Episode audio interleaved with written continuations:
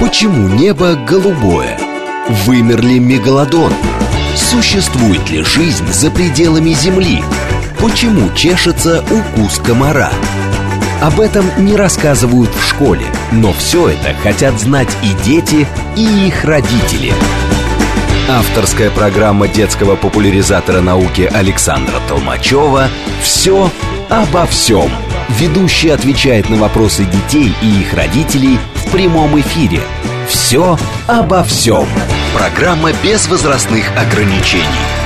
Добрый день, дорогие друзья. В эфире радиостанции «Говорит Москва» Александр Толмачев и познавательная передача об окружающем мире для всей семьи «Все обо всем». Я продолжаю отвечать на вопросы детей. Вопросы я собираю через мой телеграм-канал э, Дед Лектор, либо Александр Толмачев. Меня можно найти в телеграме, просто зайдя туда и набрав а, Александр Толмачев, собственно, или Дед Лектор. Вам нужен самый численный канал, да, по количеству подписчиков он самый большой, 138 тысяч, чтобы отличить меня от копий, которые делают, э, видимо, доброжелатели мои.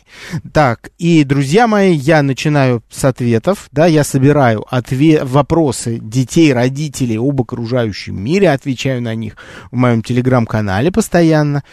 Вот, и э, на некоторое количество вопросов, которые требуют детального ответа, желательно устного, так легче для восприятия, я их беру на э, мой радиоэфир сюда, на передачу «Все обо всем». Итак, мы начинаем, друзья мои. Первый вопрос на сегодня. Как появилась Луна, спрашивает Артем. Вот, и здесь я хотел бы привести э, Э, гипотезу, которая, на мой взгляд, э, во-первых, детям больше э, нравится и интересна она и взрослым, и детям, на самом деле, не только детям.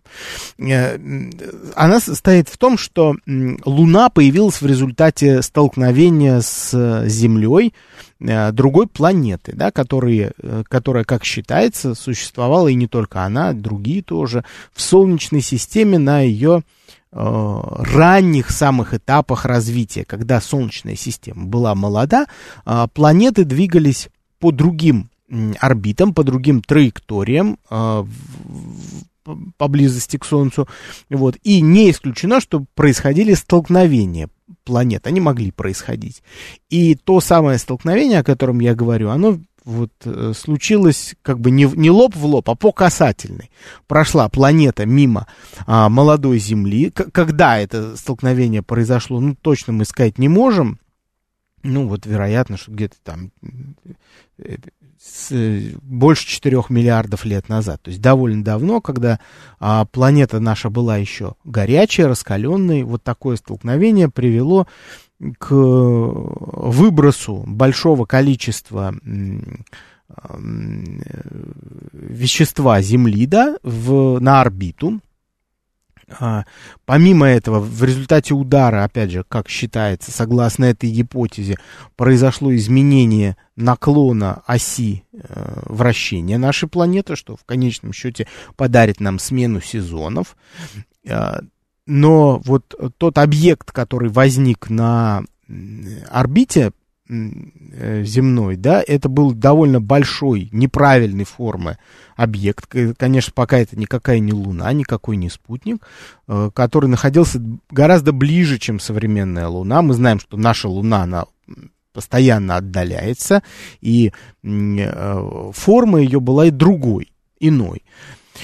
А, температура, конечно, была тоже выше, и вот такая, не, такой неправильной формы объект с течением времени приобрел э, форму э, современной Луны, да, то есть форму шара, Э, которая, которая, которую неизбежно приобретает любой крупный объект под воздействием гравитации, потому что неровности, они начинают, на поверхности начинают выравниваться таким образом, чтобы каждая точка э, на поверхности планеты была э, удалена от ее центра, ну, плюс-минус на одинаковое расстояние. Поэтому неизбежно любой крупный объект в космосе приобретает форму шар, да, это касается и планеты, их крупных спутников. Опять же, я говорю про большие объекты. Если речь идет об астероидах, то, конечно, их массы недостаточно для того, чтобы гравитация выровняла и превратила в шар их э, форму.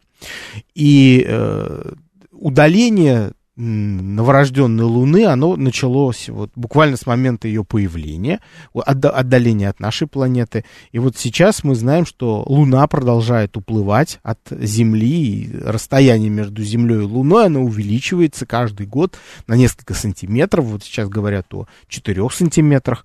Вот. И э, это довольно много, да, то есть если представить себе ну, там, нашу планету через э, а, сотни миллионов лет, то, и, то, соответственно, влияние Луны будет снижаться, и э, расстояние увеличится. Ну, таким образом, на вопрос Артема я бы так ответил, что согласно общепринятой гипотезе, хотя она не единственная, есть и другие объяснения того, как Луна появилась, например, вот частности, что Земля и Луна вообще один, в одно и то же время э, возникли в, в Солнечной системе.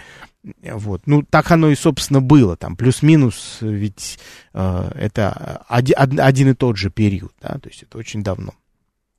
А, но вот изучая лунный грунт и земной, мы видим Э, на, насколько они близки друг к другу, поэтому вот родилась, собственно, гипотеза столкновения, что земной грунт это и есть, лу, лунный это и есть земной, просто очень древний. А, здравствуйте, зачем нужна икота и как от нее действенно избавиться, спрашивает Елена, 36 лет.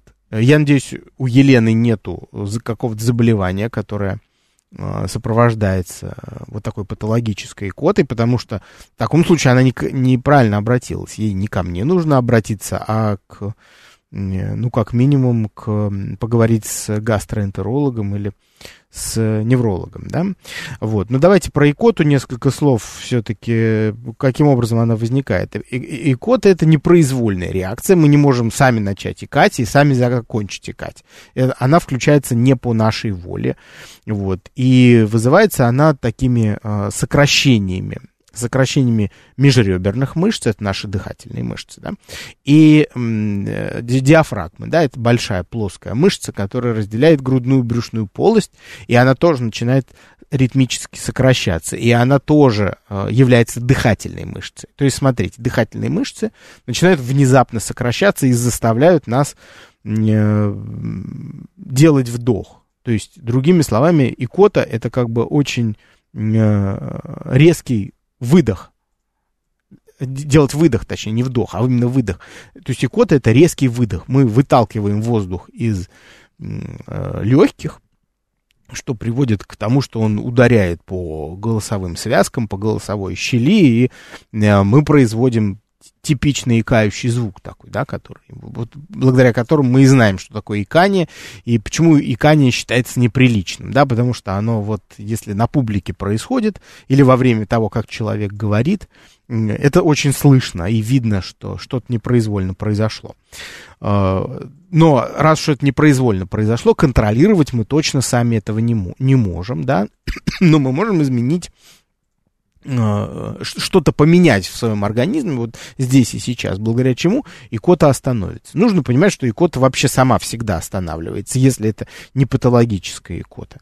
Э, да, вот, значит, по поводу блуждающего нерва начал я говорить, что икота происходит в результате э, раздражения блуждающего нерва чем-то. Вот что-то ему мешает. Блуждающий нерв, он, он как раз проходит через диафрагмальное отверстие, через которое, кстати говоря, проходит и наш пищевод. Поэтому, если мы с вами едим а, плохо пережеванную пищу, или пьем недостаточно воды, вот, то пища может немножко задерживаться в пищеводе, и в том месте, где она переход, выходит, где, где пищевод проходит из грудной полости в брюшную, вот в этом месте может э, сам пищевод немножко надавливать на блуждающий нерв. Вот э, Поэтому вот в этом месте может произойти избыточное раздражение блуждающего нерва, и он начнет иннервировать э, э, диафрагму и э, межреберные мышцы. Это приведет к резкому выдоху. Вот. Для того, чтобы прекратить икоту, как бы есть только один выход, это протолкнуть ту пищу, которая у нас находится в пищеводе, которая раздражает блуждающий нерв. Для этого нужно выпить водички, как считается, да, мы с вами знаем, что если икаешь, надо выпить воды, освободить пищевод, если там что-то есть. Вот. Икота также может возникать, если мы с вами а, неудобно сидим или сидим и едим в неудобной позе. Здесь нам тоже поможет просто ровное положение тела, если мы его примем, да, сесть ровно и глотнуть воды. Это нам то- тоже, тоже должно быстро довольно помочь. Вот. Э, вопрос сейчас еще раз Елена, которая задает, э, зачем она нужна икота? Вот с точки эволюционной точки зрения, как, для чего она, мы не, точно не можем сказать, как она появилась, икота, но возможно, это такой рефлекс, собственно, который позволяет нам быстро убрать ну, воздух из желудка, помочь этому да, ну, при этом, конечно, мы удаляем, убираем не только воздух э, из желудка, мы при этом и из легких тоже его выталкиваем, за счет этого мы видим и слышим вот этот звук икающий типичный, э, поэтому вот если вот если у нас слишком много газа накапливается в желудке, да, он лишний, может произойти икание. В результате чего происходит э, э, икание в этот момент? В результате того, что раздувшийся желудок начинает э, раздражать дополнительно блуждающий нерв, который находится поблизости. Вот, и за счет этого э, диафрагма как бы вздрагивает и выталкивает все, что находится под ней лишнее из желудка. Да, это как раз вот тот самый газ. Вот. Поэтому я так бы ответил на этот вопрос. Следующий вопрос, э, который не подписанный пришел. Друзья мои, договор... договариваемся, что когда вы задаете мне вопросы в, э, э, в Телеграм, да, пожалуйста, подписывайтесь, подписывайтесь. Так, почему лигры не рождаются в дикой природе? Значит, про лигров много у нас с вами дискуссий в Телеграме происходит. Вы помните, те, кто читают ленту внимательно мою, постоянно у нас новые какие-то иллюстрации относительно лигров. Значит, друзья, лигры это гибриды между э, львом-самцом и тигрицей-самкой. То есть папа лев, мама тигрица.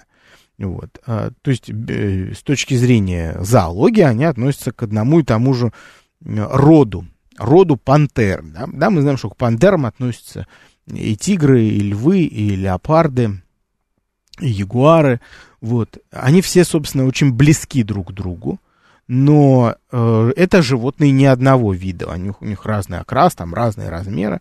Но, тем не менее, они могут спариваться друг с другом, и э, у них появляется потомство. Очень симпатичные создания, вот, которые в дикой природе появиться не могут. Э, значит, э, почему не могут? Потому что эти животные, в частности лев-самец и тигрица-самка, лев, львы и тигры в природе не пересекаются сейчас, во всяком случае. Потому что тигры, как мы знаем, это азиатские кошки большие. Вот, они никак на территорию львов, которые относятся Африка, они не могут попасть. Точно так же львы не, перес... не как не забираются в Азию, если только их туда не привести. И вот э, в этот момент э, рождается ответ на вопрос, как же они все-таки появляются, эти лигры. Обычно они появляются в результате совместного содержания в неволе, то есть в зоопарке, э, львов и тигров. Да, появляются лигры и тигры-львы, да, то есть это когда э, у львицы рождается от э, тигра-самца потомство. Вот это тигролев. Не путаем с лигром. Вот. Лигры удивительным образом оказываются гораздо крупнее. Ну, не то, что гораздо, но действительно крупнее объективно э, своих э, родителей. Вот. И по праву считаются э, крупнейшими представителями из семейства кошачьих. Самые, самые большие кошки на нашей планете это как раз э, лигры, да, вот, друзья мои. Идем дальше. Для тех, кто следит за трансляцией, за тех, за, для тех, кто следит за мной, в, слушает радиоэфир прямо сейчас, друзья мои, я отвечаю на те вопросы, которые вы оставили мне в моем телеграм-канале через мой бот, Детлектор бот. Я прямо сейчас оставлю его еще раз. Вот прямо сейчас печатаю бот для ваших вопросов. Вопросов, кстати, еще много. Я просто на всякий случай для тех, кто не понимает, почему я вдруг э, только что говорил про Луну, потом э, про Лигров, потом про Икоту. Не очень понятно, да? Бот для ваших вопросов. Так, где-то лектор бот. Вот для тех, кто следит за мной по радио. Так, здравствуйте, Александр. Следующий вопрос. Правда ли, что, э, что если у краба оторвать клешню и выпустить обратно, видимо, краба, а не клешню, то через некоторое время на этом, вырасте, на этом месте вырастет новая клешня. Да, действительно, у крабов отрастают клешни, э, в этом их большое счастье. Вот хорошая, э, хорошо у них и быстро довольно происходит регенерация. Даже нет, я вот то, что быстро, это немножко я погорячился. Не так уж быстро она происходит. Им обязательно нужен год для того, чтобы вырастить полноценную клешню, которая могла бы заменить ту, которая оторвана. Оторвана, которую могли отгрызть э, хищники морские, которую могли оторвать, оторвать жертва, да, которую пытается краб удержать. Жертва может просто отбиться от э, своего обидчика, а так как э, сжатие вот этих вот лопастей клешни, оно сильное, то рывок жертвы может привести просто к отделению клешни.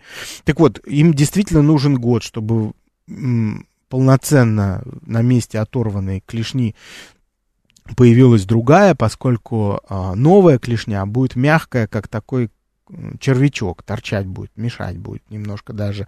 Вот, потому что полноценно она не заменяет э, клешню. И только после линьки, э, которая происходит э, осенью или зимой у э, крабов, э, вот только после нее э, клешня будет покрыта полноценным хитином, то есть вот этой органической броней, важный такой экзоскелет, который крайне необходим ракообразным, к которым крабы относятся, для того, чтобы защищаться от э, хищников и э, полноценно убивать жертв своих.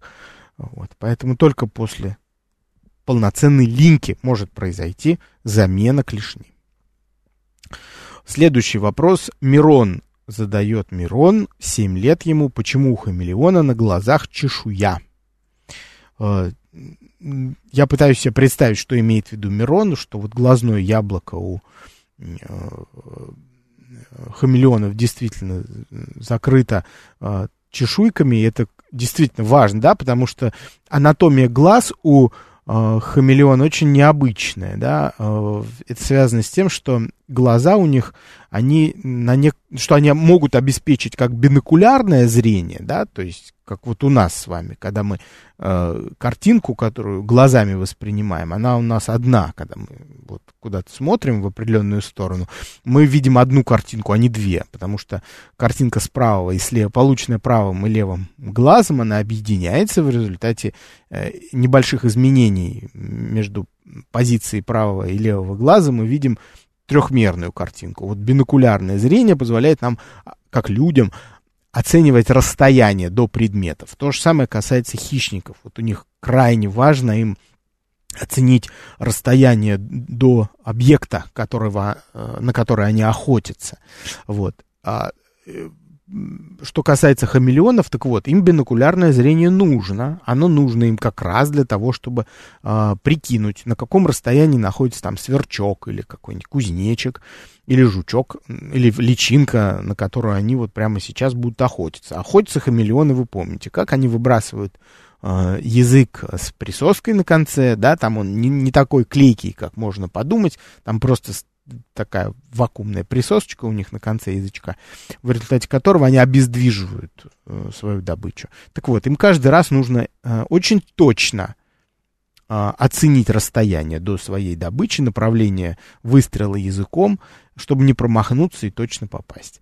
Не, сделать это можно при помощи контроля зрения. И сделать это можно только благодаря бинокулярному зрению. Вот. Монокулярное не даст такой точности прицела. Ну, просто в природе так не, не бывает. Поэтому э, Поэтому вот бинокулярное зрение у них есть. Но это не единственный режим, в котором работают глаза у хамелеона. Они работают в, в режиме двух разных картинок, когда они смотрят в разные стороны, благодаря чему вот обеспечивается... Причем совсем в разные стороны, не только вправо-влево, а вот вниз и влево, можно сказать. Или там вверх и вправо могут смотреть. И назад, и, в, и вперед могут смотреть одновременно. Благодаря этому их зрение обеспечивает Э, обзор с углом в 360 градусов, это очень много, никто, не, ну почти никто не может из одного положения, не поворачивая головы, э, обеспечить себе вот такой вот обзор. Вообще животные всегда, вот те, кто хищники, так точно стремились обеспечить себе максимальный обзор э, окружающего пространства. Это касается не только, кстати, хищников и растительноядных тоже. Вот, например, животные в степи, которые пасутся, травоядные, да, им исключительно важно следить за горизонтом, не приближается ли оттуда хищник, чтобы вовремя убегать. И э, если хищник виден, и, кстати, неважно, далеко он, близко он, они спасаются бегством. У них нет такого, что они вот, хищник еще далеко, я еще попасусь. Нет, я вижу хищника, и мне не важно, на каком он расстоянии, поэтому не нужно двумя глазами на него смотреть, чтобы оценить, насколько он приближается и с какой скоростью. Так, ладно, я отвлекся от, э, про глаза хамелеона вопрос. Так вот, а, глаза хамелеона, которые вращаются вот в своих орбитах в разные стороны, они на них находятся немножко на выкате. И если бы они не были защищены достаточно чешуей, почти полностью, да, то есть у них только в области зрачка мы видим э, там роговицу открытую, э, то они бы могли просто пострадать в результате, там, не знаю, падений, например, или передвижения через ветки, через листву, или после там нападения хищника, которое закончилось тем, что хамелеон выжил, можно было просто лишиться зрения. А для хамелеона лишиться зрения — это лишиться жизни фактически, потому что охотиться, еще раз говорю вам, друзья, он благодаря контролю глазами. Так, здравствуйте. Почему у пауков и насекомых нет крови? Как они живут без нее, да, как они без крови живут. На самом деле нормально живут, э, кровь не нужна, потому что есть жидкость, которая ее замещает и выполняет полноценно все те же функции, что и у, э, у, у, у, у этих э, членистоногих, да, то есть, смотрите, эта жидкость называется гемолимфа. Она в отличие от крови, циркулирует внутри, в, в сосудах у э, членистоногих. И при этом может течь э, внутри полостей органов. Это очень любопытная особенность ее, потому что кровеносная система вот у паукообразных, у насекомых, она не замкнутая. Это значит, что она просто омывает межклеточное пространство, вот, и э, собирается в определенные сосуды только в, в том месте, где находится э, пульсирующая часть этих сосудов, условное сердце, которое будет гнать гемолимфу дальше. Потому что иначе гемолимфе никакого смысла течь нету. Она просто ее ничего не толкает. Она бы просто стояла в полостях и все. А ее обязательно нужно гонять по э, организму для того, чтобы она обогащалась в определенном месте, там, где находятся трахейные системы у насекомых и у пауков, обогащалась кислородом, да, и конечно, выделяла углекислый газ, который она собирает, это гемолимфа, по, по, а, по клеткам а, организма животного. Вот, друзья, у нас сейчас с вами новостной перерыв, после чего я продолжу отвечать на ваши вопросы. Почему небо голубое? Вымер ли мегалодон? Существует ли жизнь за пределами Земли? Почему чешется укус комара? Об этом не рассказывают в школе, но все это хотят знать и дети, и их родители. Авторская программа детского популяризатора науки Александра Толмачева «Все обо всем». Ведущий отвечает на вопросы детей и их родителей в прямом эфире. «Все обо всем». Друзья мои, всем привет, это Александр Толмачев. Я отвечаю на детские вопросы об окружающем мире в прямом эфире. Да, в прямом эфире об окружающем мире. Как звучит, а? а я повторюсь, Почему у пауков и насекомых нет крови и как они без нее живут? Вопрос неподписанный мы получили. Э, друзья, значит, живут нормально, кровь не нужна, ее роль выполняет гемолимфа. Это транспорт и питательных веществ по организму, до каждой клеточки она доносит гемолимфа, но течет не про... Да, и, разумеется, кислород и углекислый газ в обе стороны, да, кислород к органам, э, углекислый газ э, к поверхности организма, да, чтобы, он, э, чтобы освободиться от него. Э, что касается э, того, нужны ли кровеносные сосуды, нет, не нужны, потому что гемолимфа замечательно течет по полостям тела, омывает каждую клеточку и доставляет до каждой клеточки все, что ей необходимо, и забирает, соответственно, от нее все, что не нужно, чтобы удалить это из организма животного. Следующий вопрос. Арина спрашивает, 10 лет, почему мы зеваем и зачем это нам нужно. Вообще зевание загадочное очень. Э, такое свойство, что ли, не знаю, нашего организма и организма животных. Вообще считается с точки зрения физиологии, что зевание это реакция э, нашего организма на недостаток кислорода запускается она, потому что зевок, по сути, это глубокий такой вдох, на, на, затяжной, благодаря которому, конечно, кровь, э, кровь насыщается кислородом, благодаря чему, благодаря, вот происходит вдох, кислород из э, воздуха, который мы вдохнули, проникает в кровь, и насыщенная кислородом кровь отправляется в мозг. Да? Мозг получает от, благодаря этому сигнал, что клеткам нужно работать более усиленно и не переходить в режим сна. И вот такая сонливость, такая вялость Э, наша, она пропадает после зевка. То есть зевком мы даем команду своему мозгу э, собраться и не, не засыпать. Вот, поэтому почему мы, спрашивается, зеваем э, вечером, да? Потому что, поскольку мы еще не, не легли спать, сон еще не приходит, не наступает, а зевание уже дает о себе знать, это значит, что чтобы не заснуть прямо сейчас, поскольку организм все-таки хочет спать, и мозг хочет спать.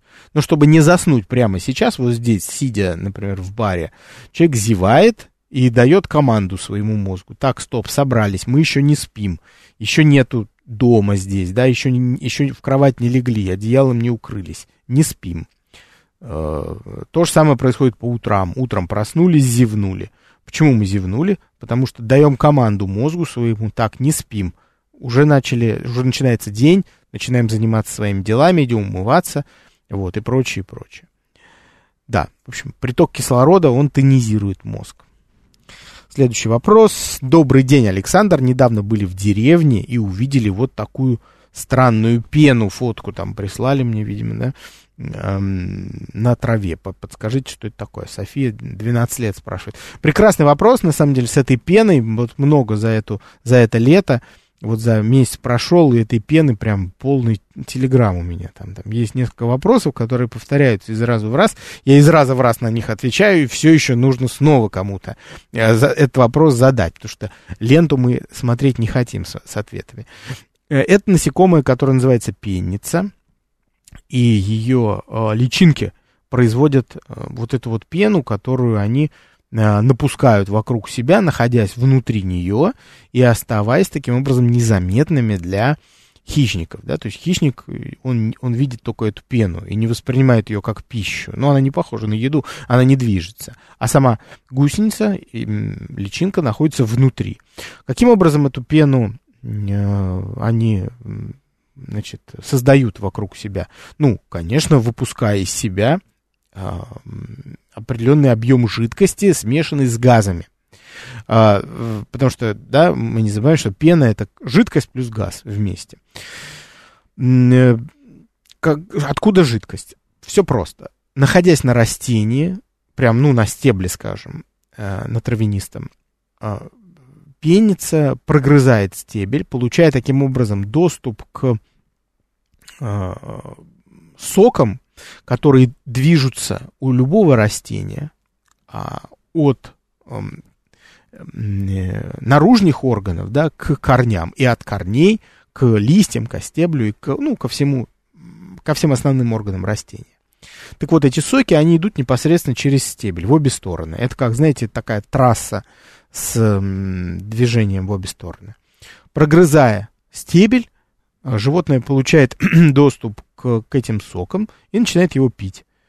Сока этого в избытке она получает, очень много жидкости. Э, вот, и э, помимо питательных веществ, которые, разумеется, получает э, личинка, она вот этого сока, с этим соком напивает, напивается в избытке. И вот выпуская этот сок из своего организма и смешивая его с газами, она э, достигает вот этой вот пены. Пена действительно странная, вызывает неприятное ощущение, как будто кто-то плюнул в кусты. На самом деле нет, просто таким образом спасается э, эта пенница любопытный такой, остроумный очень способ защититься от хищников, э, потому что, ну, пена не, не привлекает внимания ничье, да, то есть ни э, беспозвоночные хищники, ни птицы, они не будут особо там ковыряться в этой пене, а есть там что-то или нет. А, следующий вопрос. Здравствуйте, желудок, кишечник и другие органы пищеварения отдыхают, когда мы едим? Тоже не подписались. Вот это хороший вопрос, на самом деле, такой он контринтуитивный, что ли, да, интуитивно нам кажется, что вот мы поели, все, да, и пошли гулять. Или там, пое, поели и легли спать. Да, и наш кишечник отдыхает. Да все наоборот. На самом деле, когда мы поели, они, он начинает работать. И кишечник, и желудок. Там, желудок готовит пищевой комок к тому, чтобы он поступил в тонкую кишку. Вот, а, где, собственно, уже там часа через 3-4 после того, как мы поели, когда э, э, начинается основная работа, за которую беру, берется наша пищеварительная система. Потому что вот местом переваривания основных макроэлементов, благодаря которым мы живем, это белки, углевод, жиры, да, они, их пищеварение происходит в тонком кишечнике, в верхних его отделах, к которым относится 12-перстная кишка в том числе, в частности. Вот. И э, вот эти органы, приступят к работе вот через 3-4 часа после того, как мы приняли пищу. Поэтому, когда мы не едим, как раз э, пищеварительная система работает на полную мощность. Вот в этот момент. То есть, другими словами, правильно будет сказать, что когда бы мы, э, в какой бы, какой бы момент мы не взяли в течение дня э, и не заглянули бы в, в, в свои внутренние органы, пищеварительная система будет все время работать. Вот. Разве что, например, после там, 12-часовой голодовки, например, вот тогда там активность ее немножко уменьшается. Но она будет нам отправлять разные сигналы, а, благодаря которым мы бы а, все больше о еде начали думать и о том, как бы нам ее раздобыть, чтобы скорее по поесть. Да?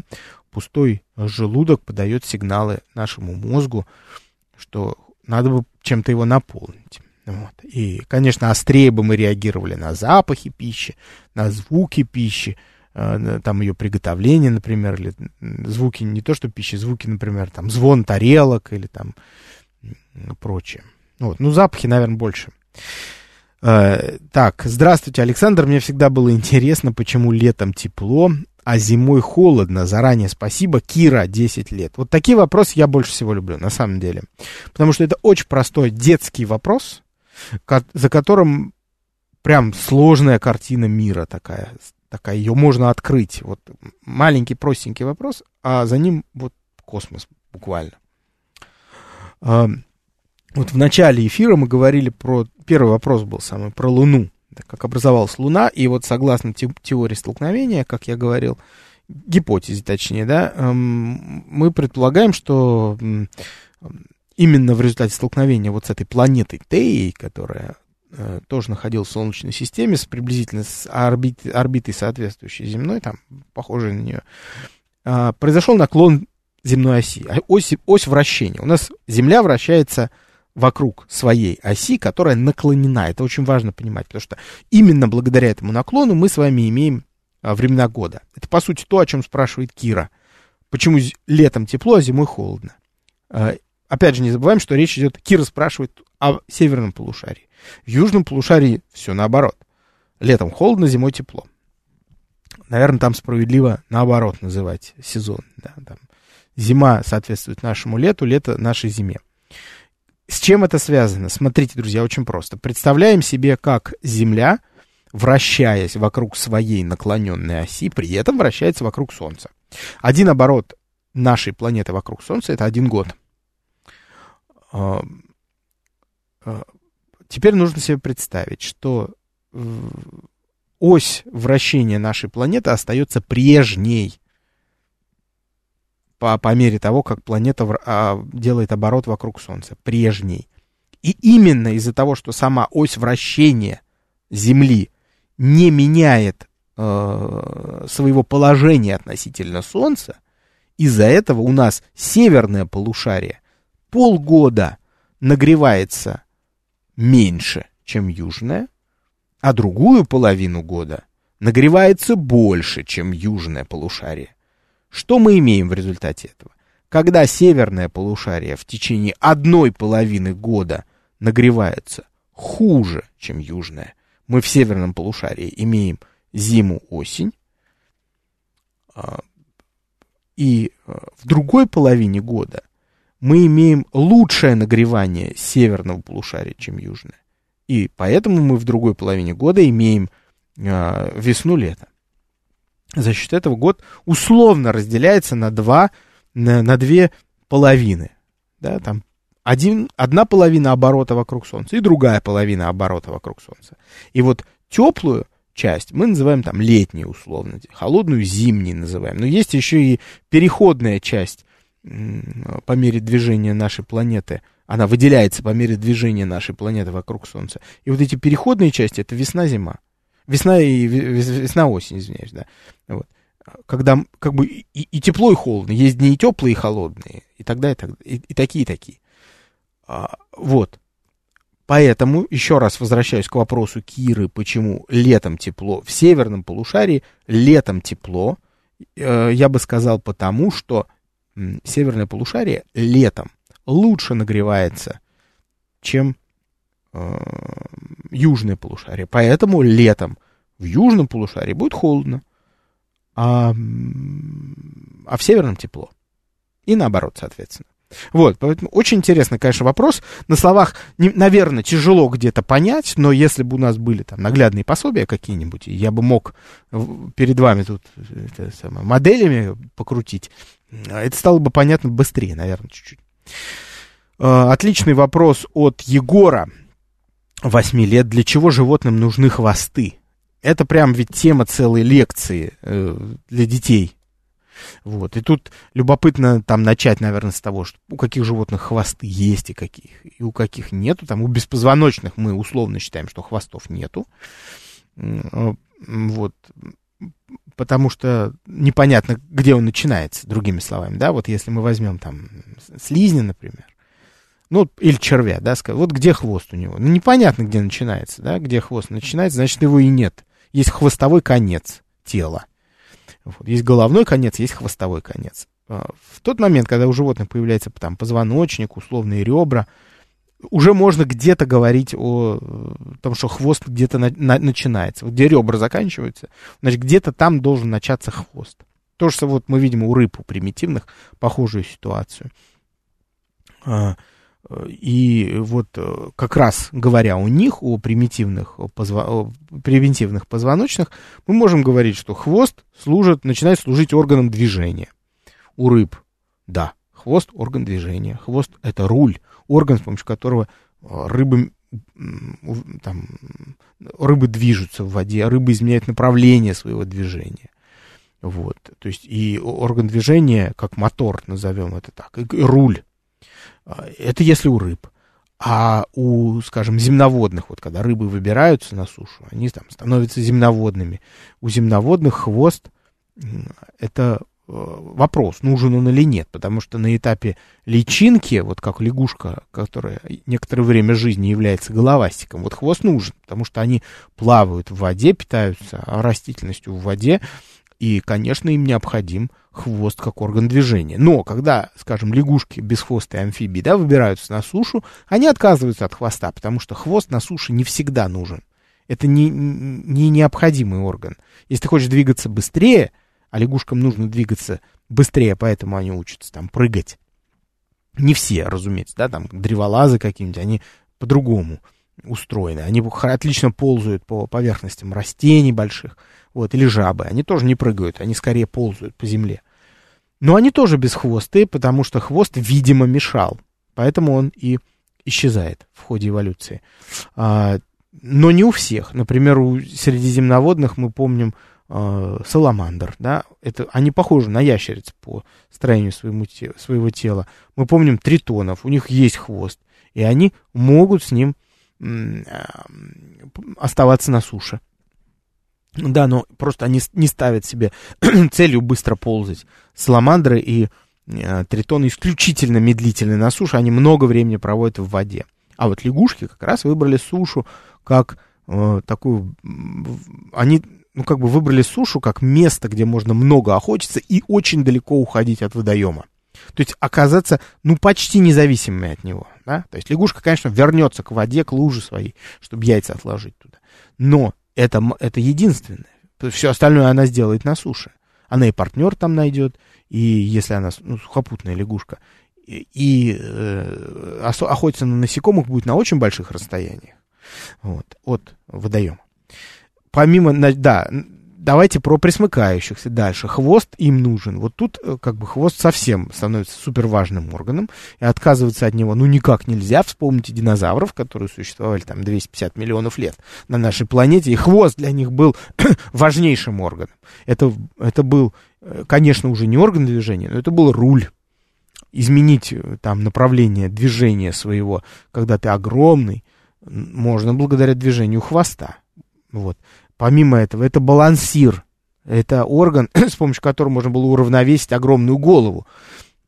Или голову с огромной шеей на одном конце тела, который весит э, под несколько тонн. Значит, нужен несколько тонн хвост с другой стороны тела, чтобы э, динозавр не опрокинулся вперед и мог бы там эффективно двигаться, догонять свою добычу.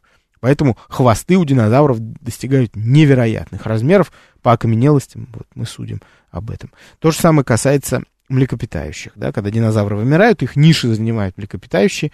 И тоже хвосты играют огромную роль в их жизни. Там у хищников свою роль.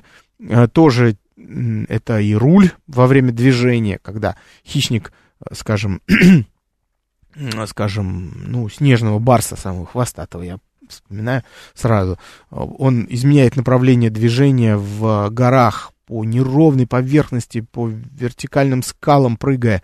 А, его важнейший руль, который помогает ему оставаться очень маневренным во время погони за добычей, это хвост. Он, он направляет то направо, то налево и таким образом рулит. Вот. Помимо этого, конечно, хвост это балансир, орган, с помощью которого можно быстро скорректировать э, центр тяжести.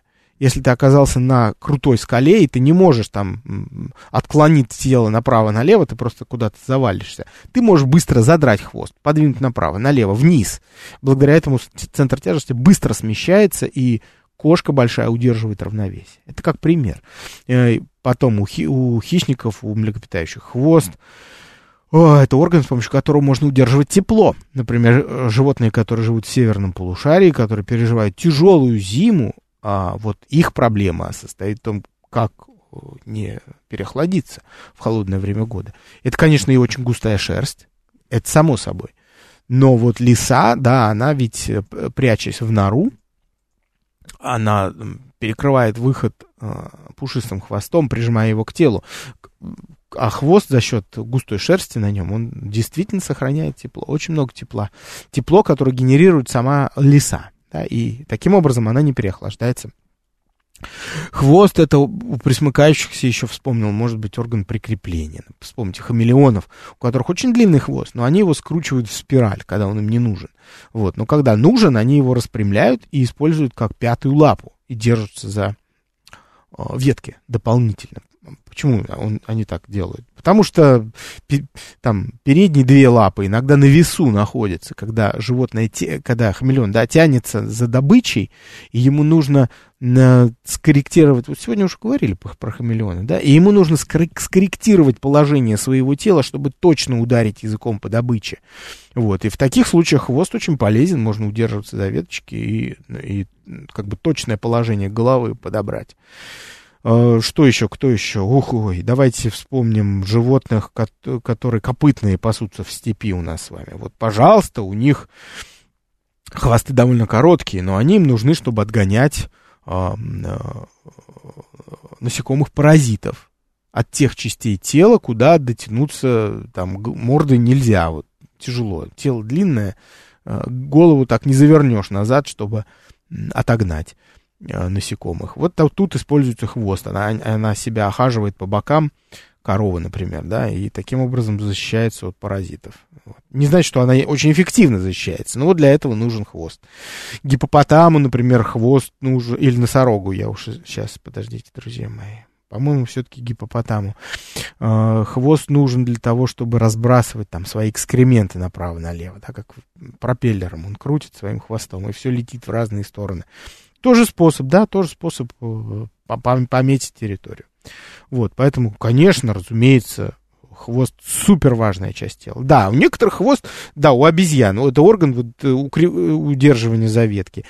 А у человекообразных обезьян, видите, хвост пропадает, он не нужен, потому что они спускаются с веток, много времени проводят уже на земле. И тут хвост скорее мешает, потому что он волочится по земле, оставляет запахи, он пачкается, вот, и непонятно для чего он нужен, если в принципе э, какой-то дополнительной ловкости здесь не нужно. А вот у мартышек хвост замечательно важный орган, потому что тоже держатся за ветки. Почему? Да потому что когда мартышка э, там работает с плодом растения, которое она там раскрывает, прежде чем съесть, она, ей нужны передние лапы. Задними она вроде держится за дерево, но э, когда третья точка опоры есть, это надежнее, поэтому вот хвост они используют. А вот человекообразным не нужен. Вот по той же причине у нас с вами хвоста тоже нету. У нас остался от хвоста копчик. Копчик э, казалось бы, ненужный совершенно, как в школьном курсе про него рассказывают, что он не нужен, но на самом деле он нужен. Очень смешно это слушать, потому что в школе как раз вот сидит класс перед тобой, как перед учителем, и учитель говорит, нет, копчик не нужен людям. Ну, как не нужен? Вот перед тобой сидит 30 детей. На чем они сидят? На копчике сидят. Ну, наш попа, она содержит три точки опоры. Две, это два седалищных бугра в Э, в, в, э, в костях таза. И третий это копчик. И вот на трех точках сидеть можно устойчиво. Да, мы с вами не заваливаемся назад не потому, что у нас спинка стула, а потому что у нас копчик сзади есть. Он не дает нам опрокинуться, э, в том числе назад. Да, и немножко дает возможность расслабить мышцы спины, чтобы не держать все время вот это вертикальное положение. Друзья мои, ну вот, я не принял звонков ваших сегодня, но зато интересно, по-моему, поговорили, много любопытных, э, хороших очень вопросов, за которые я, конечно, вам благодарен. А, вы, друзья мои, заходите на мой канал в Телеграме, подписывайтесь, пожалуйста, и в течение дня я постоянно отвечаю на вопросы детей, что-то рассказываю о мире живой и неживой природы все время в, э, в своей ленте. Там же публикую доступы к моим, моему лекторию, к, к нашему журналу замечательному, который называется «Увлекательный журнал о природе», к моим подкастам в том числе. Все можно найти там, на моем телеграм-канале. Поэтому я вас прям агитирую туда переходить. Тем более, что многие говорят, что он лучше получился, чем предыдущие мои Э, социальные сети, да, более интерактивные. Спасибо вам, друзья. С вами был Александр Толмачев.